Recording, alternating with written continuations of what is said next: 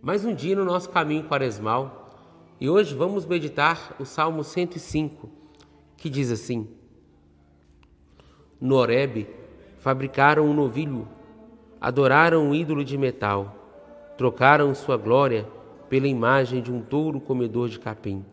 Esqueceram o Deus que os salvou, realizando prodígios no Egito, maravilhas na terra de Cã, coisas terríveis junto ao Mar Vermelho.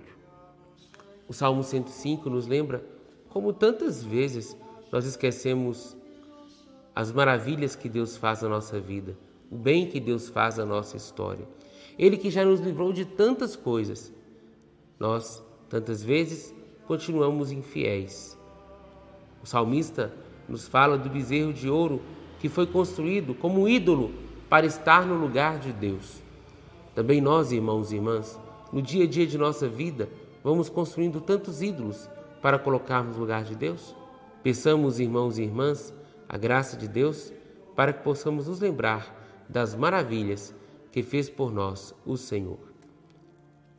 Senhor, Ajuda-me a ser fiel à tua aliança e não adorar a outros ídolos.